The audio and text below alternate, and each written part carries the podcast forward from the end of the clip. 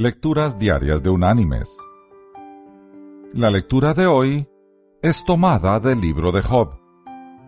Allí en el capítulo 17 vamos a leer el versículo 9, que dice, A pesar de todo, proseguirá el justo su camino, y el puro de manos aumentará la fuerza. Y la reflexión de hoy se llama sigue intentando.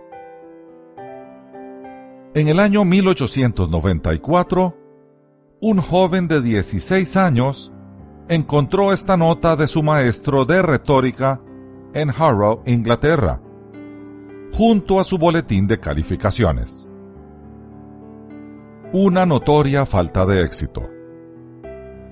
El joven continuó tratando y llegó a convertirse en uno de los oradores más famosos del siglo XX.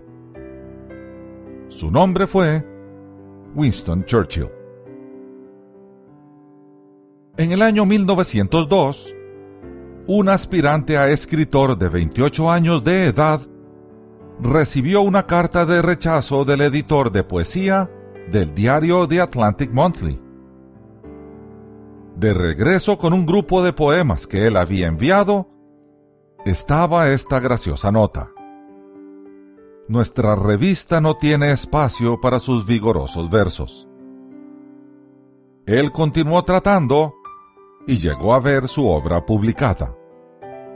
El nombre del poeta era Robert Frost.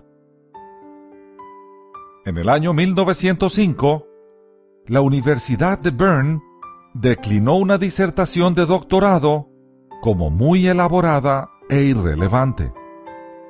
El joven estudiante de física, que escribió la disertación, siguió esforzándose y llegó a desarrollar alguna de sus ideas como teorías generalmente aceptadas.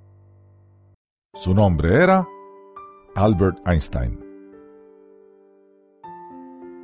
Mis queridos hermanos y amigos, hay puertas que el Señor cierra. Hay otras puertas que el Señor abre. Aprendamos a distinguir cuándo es que Él desea que tomemos otro camino o cuándo Él desea que nos mantengamos valientemente en el actual. Hay situaciones que el Señor pone en el camino para que el creyente desarrolle el músculo de la fe. Por lo tanto, no desfallezcamos.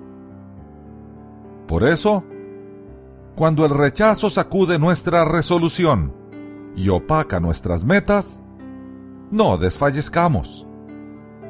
Al lado de la puerta que el Señor cerró, de seguro hay otra que Él mismo abrió.